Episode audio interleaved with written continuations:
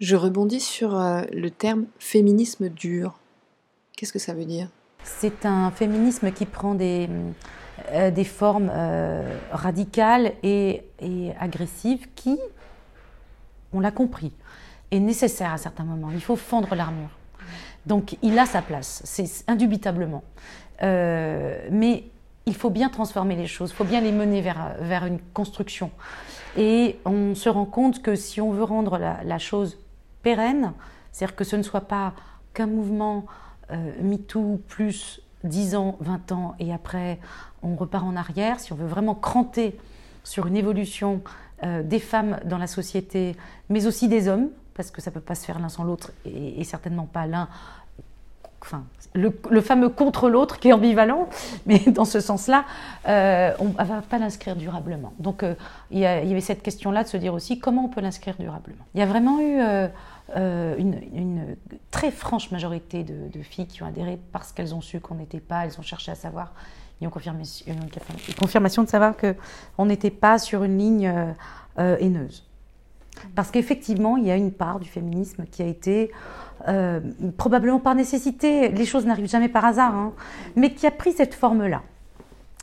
Euh, et euh, ça vaut la peine de, l'habiter de, nouveau, ce mot-là, cette notion-là. Il faut l'habiter de nouveau, en fait. Et donc, on sent bien qu'il y a un temps nouveau. Je ne l'étais pas. Je suis devenue grâce à l'observatoire. C'était un cheminement, mais je ne suis pas la seule à avoir cheminé. Sur, euh, cet observatoire a permis d'aller chercher très loin, euh, euh, jusqu'aux origines de cette, de cette place qui est très large, hein, qui est historique. Enfin, le livre de Yvan Jablanca, Des hommes justes, a été une, forme de dynamite, parce que d'abord, un homme prend la parole de manière effectivement intéressante, parce qu'historien.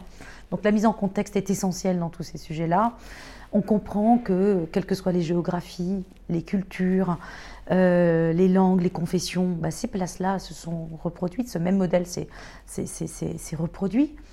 Euh, et donc que ça nous concerne dans un universel qui va bien au-delà de notre société euh, aujourd'hui, occidentale, etc. C'est le cas partout.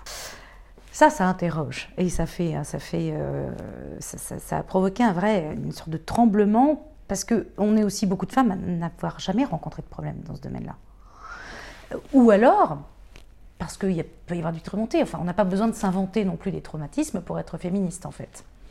Euh, donc, euh, je crois que ça se joue aussi autour de là, euh, de cette question-là. C'est d'abord le constat, comprendre aussi tout ce qui est intériorisé. Il y a beaucoup, il y a beaucoup de choses intériorisées finalement dans l'adoption de, de, comportements, l'acceptation de non-prise de parole, des questions comme celle de la confiance en soi. Enfin, il y a des constructions tellement anciennes que bon alors on s'est mis moi je me suis à lire beaucoup aussi sur ces sujets-là forcément donc plus on se documente du côté des petites filles par exemple ça raconte bien que dès la mise au sein euh, le bébé est déjà euh, influencé, garçon et fille, sur un comportement. On influe déjà très tôt et inconsciemment. Euh, donc ça remonte tellement loin qu'on ne peut pas rester indifférente. C'est vraiment culturel, profond, profond et universel.